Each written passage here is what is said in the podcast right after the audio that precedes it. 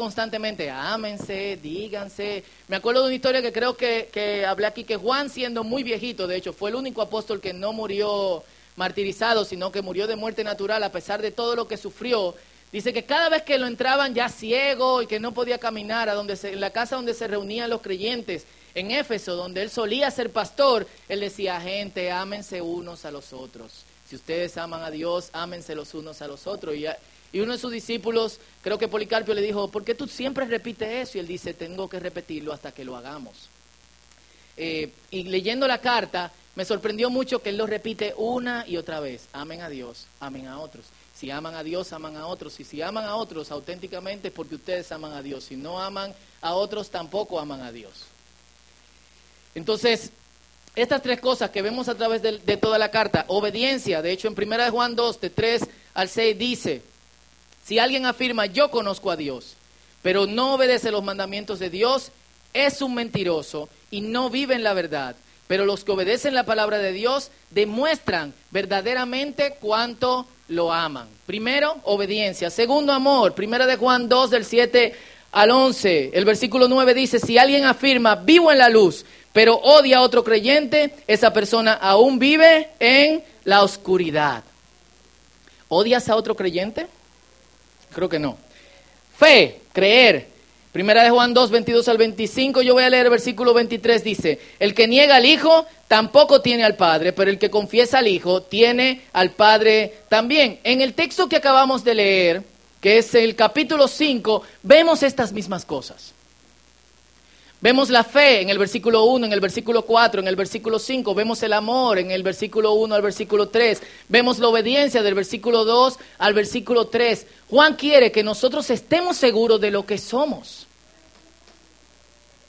Y yo creo que a este punto vale la pena hacer un análisis. Realmente. Porque ¿cuántos nos decimos que amamos a Dios? Pero nos pesa obedecerle.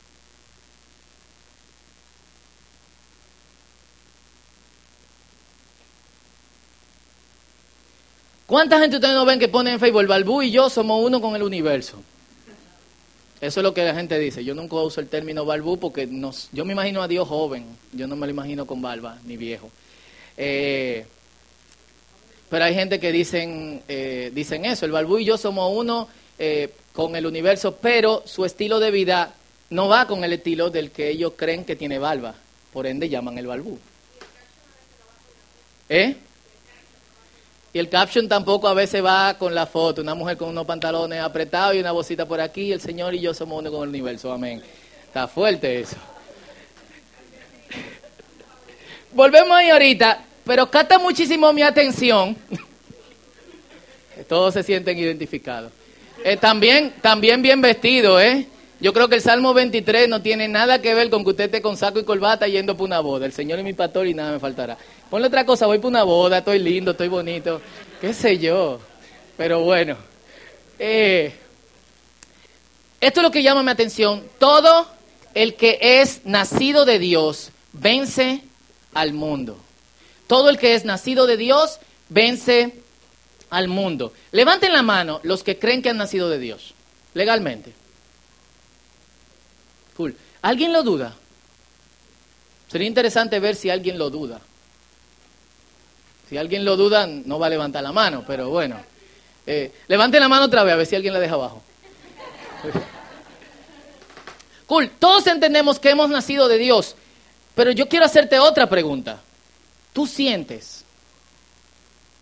Y vamos a ser totalmente honestos. ¿Puedes decir levanten la mano? No, retórica no. Por eso que estoy luchando con eso. Levanta la mano si tú entiendes que tú has vencido al mundo.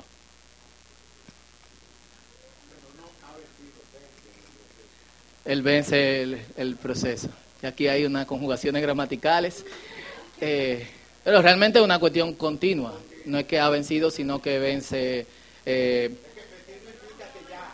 al mundo. Cool. Ahora,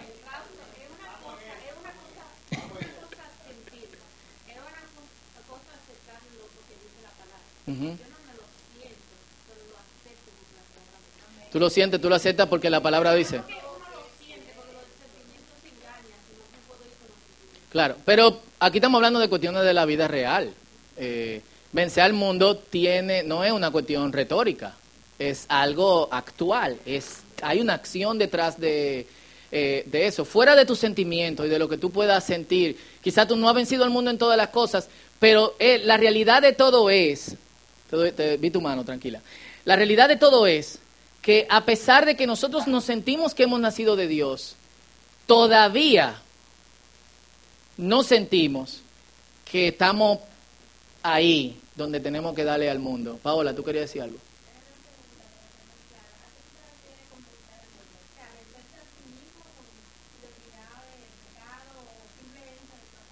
Una buena pregunta. Voy a voy ahí ahora.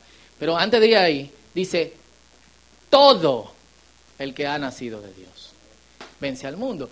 Son el tipo de versículos bíblicos que uno tiene que agarrarlo eh, porque nos confrontan.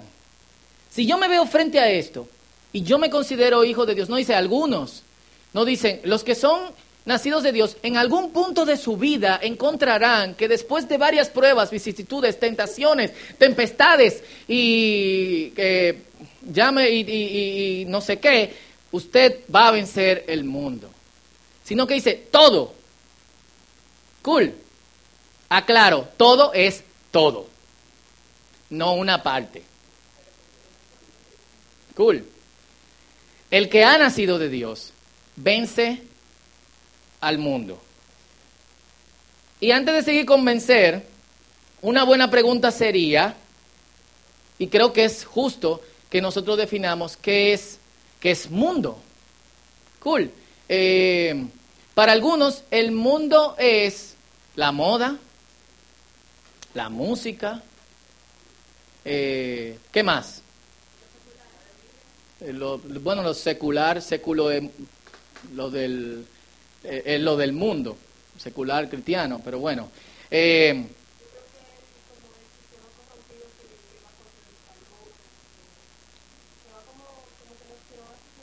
claro. No, pero venga, hermana, venga.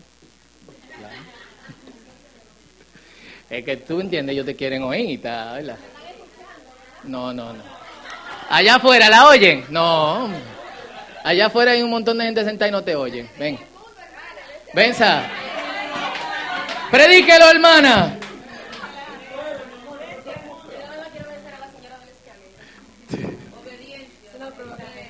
Ok. Eh, yo entiendo que el mundo es eh, este sistema de valores corrompidos que, vemos, donde el que se porta mal recibe la recompensa y ese tipo de cosas, y uno está tentado, aunque uno no se lo diga a uno mismo, actuar de la misma manera. Y conmigo no, y a mí no, donde uno debe demostrar amor y obediencia a los mandamientos del Señor y procurar siempre el bien de los demás. Y como dice el salmista David, uno va a ver la recompensa de los impíos, uno a veces como dice él también, quiere escuchar el consejo de malos, pero no es bienaventurado cuando no lo hace. Entonces yo creo que eso es pensar al mundo, creer en Dios, mantenerse en la fe y saber que eso lo va... No, no, en serio, serio, va a morar ya. Lo va a, vencer obedeciendo al Señor, sin utilizar ningún recurso secular. Amén, bien, ¿eh? Eso. Próxima, próxima predicadora. O sea, yo, yo recuerdo que en, en la tradición cristiana en que yo crecí, era muy común cuando alguien se apartaba del Señor decir, se fue al mundo. Y nos relajaban y decían, ¿cómo así que se fue al mundo? Pero todos están en el mundo, ustedes son extraterrestres, ¿qué es lo que está pasando? Eh, y uno no sabía realmente definir qué era irse al mundo, porque realmente nosotros estamos en el mundo. Y es como dice Leonela, el mundo es todo lo que está opuesto a Dios, cualquier cosa, cualquier cosa que es opuesta a Dios pertenece al mundo, lo que se oponga también al progreso del reino de Dios, lo que sea hostil a la iglesia de Cristo y a la palabra de Dios, dentro y fuera del hombre, eso pertenece al mundo. Y tenemos que estar claros con eso, porque nosotros bregamos constantemente con cosas que se oponen al mundo y de hecho interactuamos con cosas, perdón, que se oponen al reino de Dios. Interactuamos con esas cosas como si no fueran ningún tipo de problema pero es un problema. Y el mundo nos presiona moralmente. ¿Por qué? Porque los estándares morales del mundo están muy lejos de los estándares morales de Dios. Nosotros estamos en un país conservador y tú no puedes poner un, un programa al mediodía. Tú no puedes ir al play sin estar bien orado.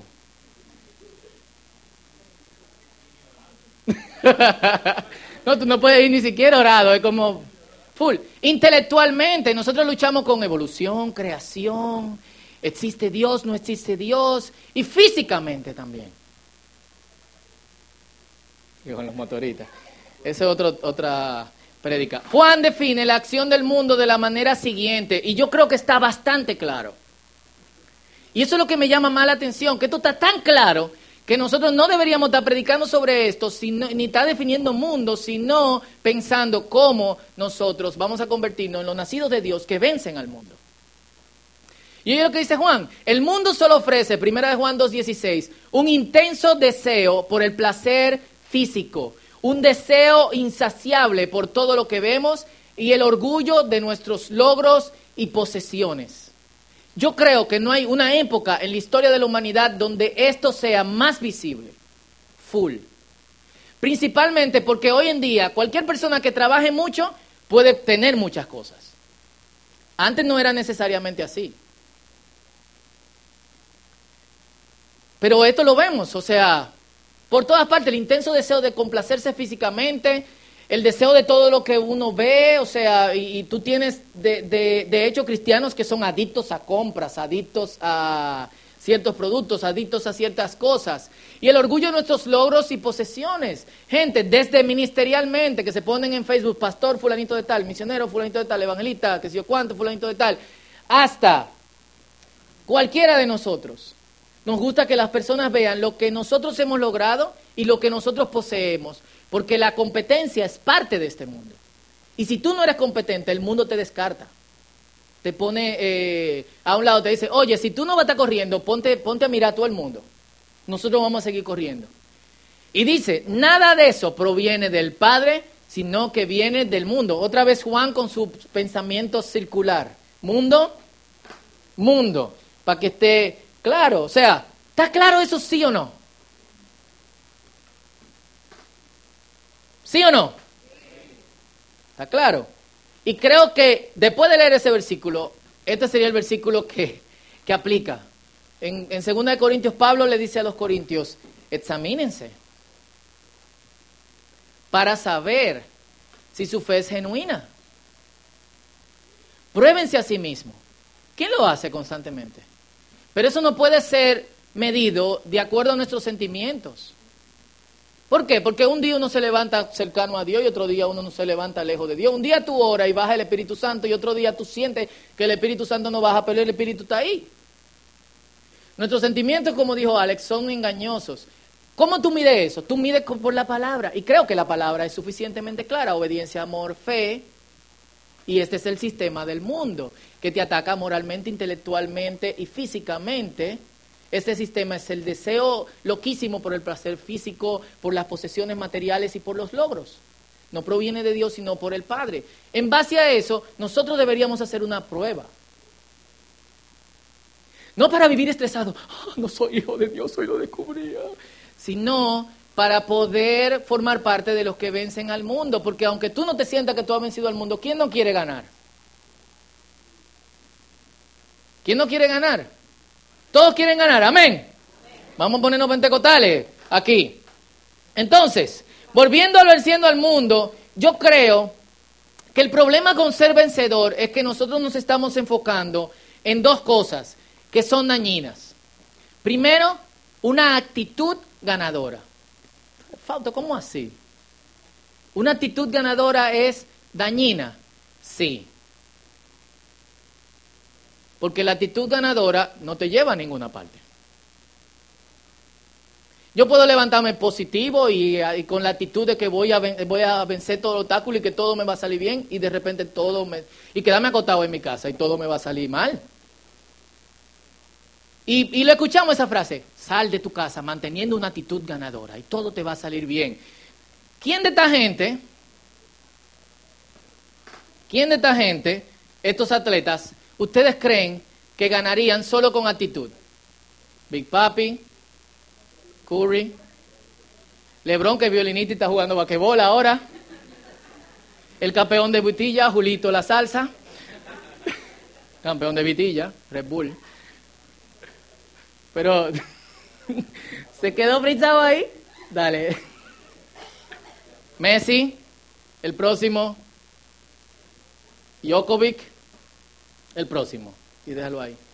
Ninguna de esa gente, con una actitud de ganador, gana.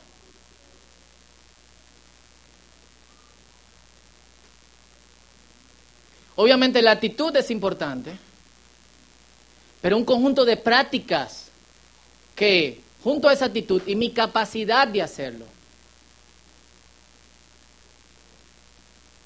es lo que hacen que yo gane. Full. Yo no veo mucho deporte, pero por Noelia ahora estoy viendo eh, deporte. Yo siempre veo tenis, pero Noelia me ha puesto a ver fútbol, basquetbol, eh, los argentinos, todo lo que jueguen, si hay un argentino que juegue la plaquita, ellos van a ver el campeonato mundial de la plaquita. Y ahí estoy yo, mira, porque no hay maná. Estamos en eso, Benjamín y Daniela se escapan, yo me quedo ahí viendo mi cuestión. Señores, y hay una combinación ganadora de equipos. Hay gente que tiene la actitud enfrentando esos equipos o a esas personas, pero no hay forma.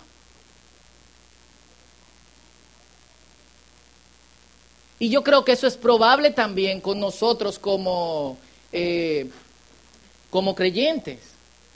¿Qué hace que esta gente gane? Lo que ellos hacen cuando no están jugando. Entonces, el secreto está en lo que tú haces en secreto. De nuevo pensamiento secular, circular, esta vez de Fausto.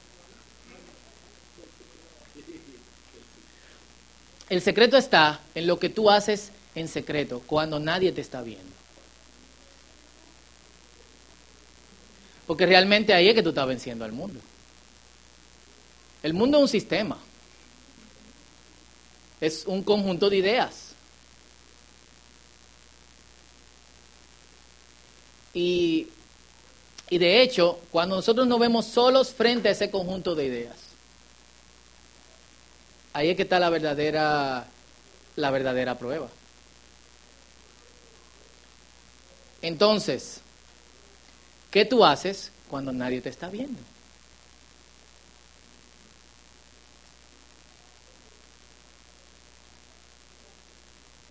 Es el punto. No solamente cuando tú estás compitiendo. Y la segunda cosa es que nosotros nos conformamos con ganar pequeñas batallas. Salimos de esta tentación, nos sentimos felices, emocionados y todo lo demás, y después seguimos con nuestro estilo de vida. Pero nosotros no estamos enfocados en vencer al mundo como el sistema general. De hecho, somos ambiguos con respecto a qué es el mundo y qué no es el mundo. Si yo pregunto aquí, factualmente, con hechos, con ideas y con razones de lo que es el mundo, todos me van a dar una opinión y una respuesta diferente. Full.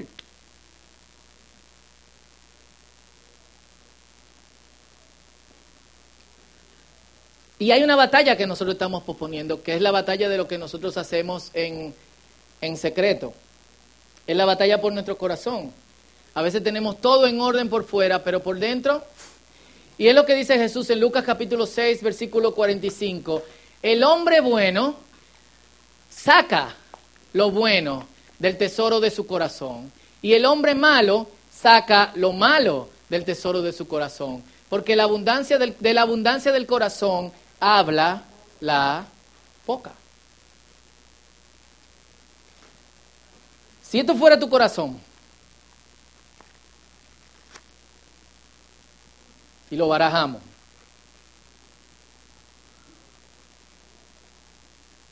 Y quiero aclarar, esto no tiene ningún poder mágico, no significa que lo que usted saque es lo que usted es. Esto es un ejemplo y una ilustración para el mensaje. No sale a me salió problemas sexuales, el Señor me descubrió. Bueno, puede ser que Dios revele algo, hable conmigo en privado, todos van, todos van a creer que no, que no le pasa a esa persona. No, esto es una ilustración. Cool. Si baraja, siente tu corazón y lo barajamos.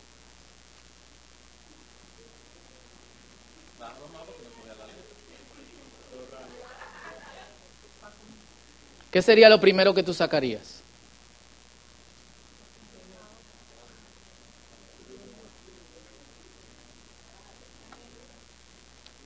¿Sería ansiedad? Dice ella que el Señor no se lo reveló carne ni sangre.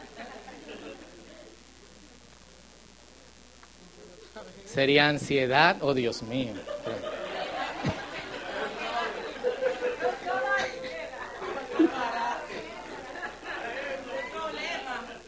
No, espérate, un hombre. Un hombre, un hombre.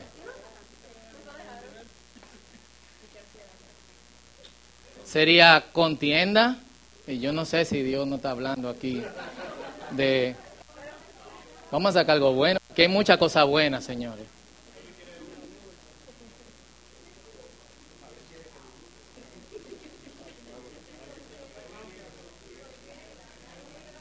Sería maledicencias. Es una ilustración, es una ilustración, es una ilustración. Es una ilustración. Hermano, es una sola, pero está bien. Sería paz. Sería miedo.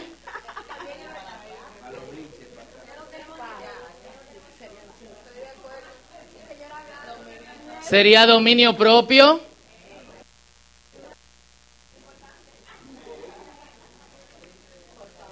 Sería pensamientos impuros.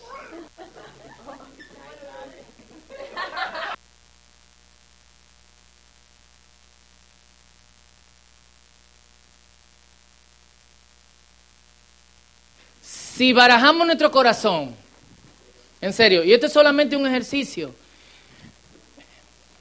pero realmente nuestras actitudes salen al azar dependiendo de la situación en que nosotros nos encontramos pero sale naturalmente eh, dependiendo de cómo nosotros estamos actuando en secreto.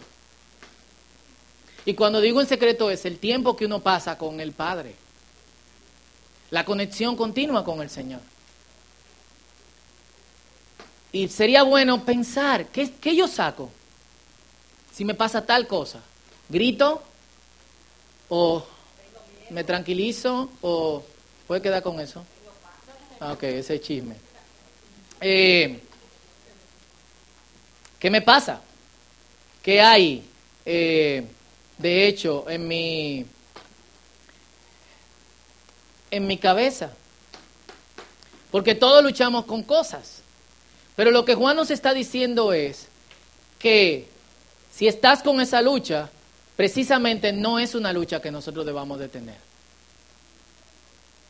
porque no es una lucha que nos pertenece. Si tú ves a alguien, digamos, pongamos un deportista, pongamos a alguien que le fue bien profesionalmente y que por algún evento de la vida decidió tirarse al suelo.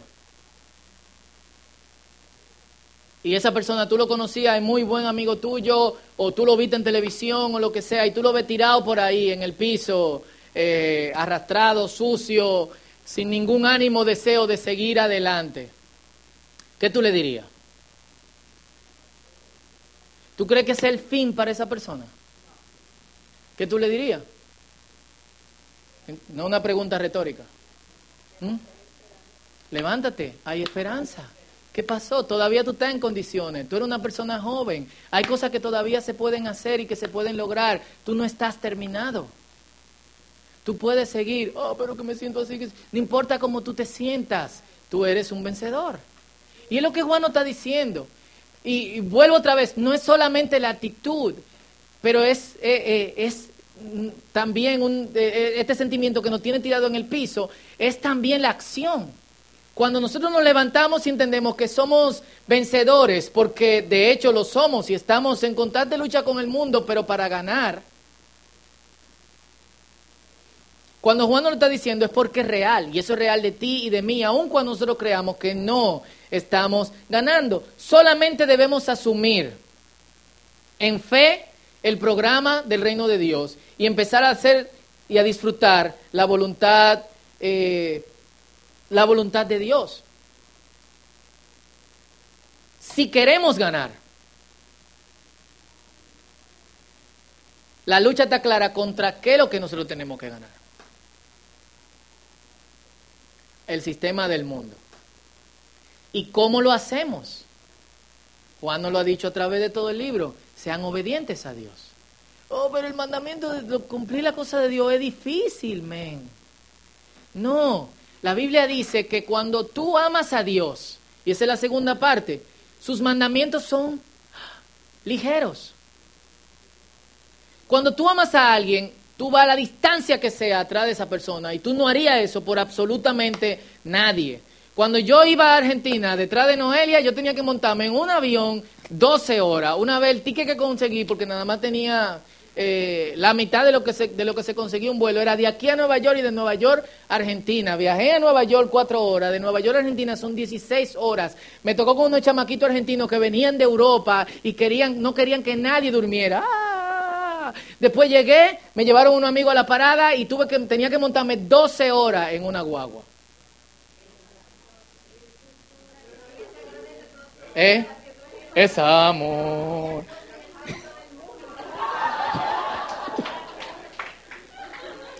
Pero, ¿es verdad sí o no? Por amor tú haces lo que te pesa con otra persona, tú lo haces por la persona que tú amas. Entonces, ¿por dónde tenemos que empezar? Desarrollando el amor a Dios. ¿Cómo se desarrolla el amor a Dios? Obedeciéndole. ¿Y cómo yo obedezco, aun cuando mi amor está creciendo, teniendo fe de que lo mejor que yo puedo hacer es obedecer a Dios porque es lo que más me conviene. Dios me creó, Dios me diseñó, Dios me hizo. Y si Dios me creó, me diseñó y me hizo, Él sabe lo que es apropiado para mí. Y si Él sabe lo que es apropiado para mí, ¿por qué yo tengo que creerle al mundo y su sistema? Yo tengo que creerle al que me creó. Y el que me creó dice, obedece, ama, ten fe. Ten fe en que, en que Jesús es el Hijo de Dios. ¿Qué es eso? Que Jesús hace por mí lo que yo no pude hacer, que es reconciliarme con Dios. Y ya, yo no necesito ser parte del sistema del mundo, sino que yo tengo que formar parte del sistema de Dios. Y esto incluye acción, que es lo que Dios me manda a hacer, yo lo hago. ¿Cuánto dicen amén? Y eso va más allá del mero deseo de me siento amando a Dios qué bonito es el Señor, sino que va en acción, se demuestra con cómo yo estoy viviendo. En ese sentido, vencer, y este, los grandes reveses del cristianismo, ¿me, ¿me están entendiendo? Lo al revés de ser cristiano. En ese sentido, vencer es someterse. ¿Someterse a quién? ¿A quién ganó? ¿Quién ganó? Porque de ninguna manera yo hubiese podido ganar. El verdadero vencedor es Cristo. ¿Y qué yo hago? Yo me uno al equipo ganador. ¿Y quién no quiere tener el equipo ganador?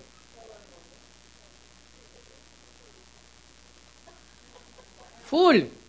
¿Usted ha visto gente que, que, que está con el equipo perdedor? No, tú quieres estar en el equipo que gana. Y es el equipo que gana, el equipo de Dios.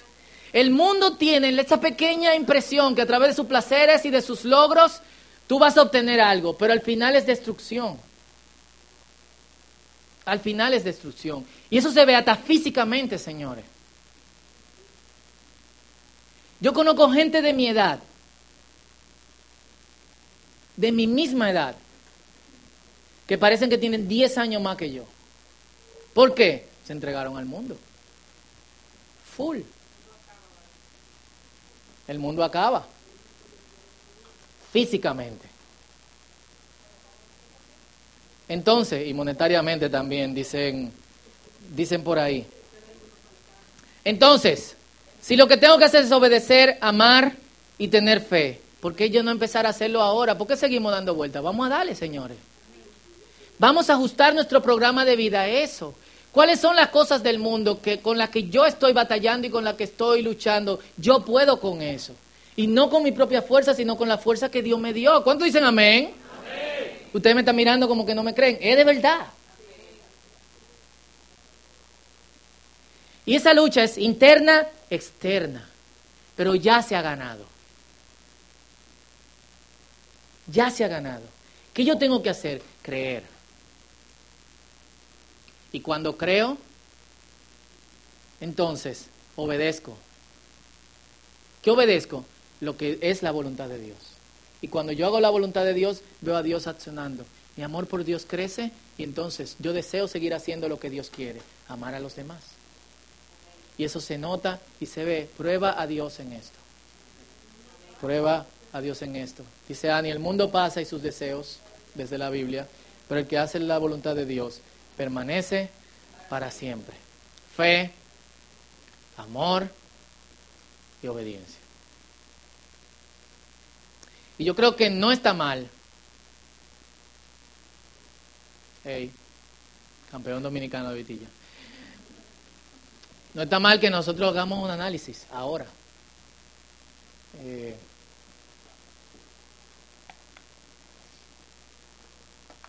este es el mundo. Y el mundo te está afectando. Y tú dices continuamente, yo no puedo contra el mundo. Eso es mentira. Y el padre de la mentira es del diablo. Entonces eso es mentira del diablo. Dios te está diciendo la verdad. Eres nacido de Dios, has vencido. Levántate de ahí. Vamos a darle. Este es el sistema del mundo y me gustaría que, que al orar, si pueden bajar un poco las luces, concéntrate en ese versículo.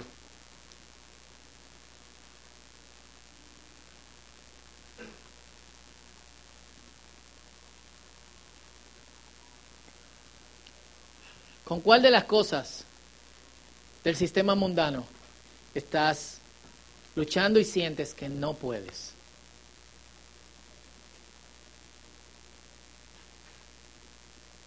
Porque hoy vamos a orar y vamos a salir de aquí sabiendo que si tenemos la ayuda del Espíritu, vamos a usarla.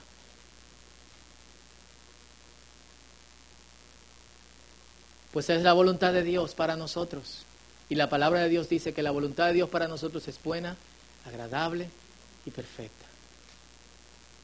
Vamos a proponernos que en unas semanas, en unos meses, viviendo esta vida de obediencia, de fe y de amor, servir a Dios sea lo más ápero y lo más cool y lo que nos provea mayor felicidad del universo. Y creerle a Dios, tener confianza en Dios, tenga prioridad sobre creerle a otras cosas. Así que nos enfocamos en este versículo, este es tu tiempo con Dios, y luego quiero que oremos, oremos y adoremos juntos.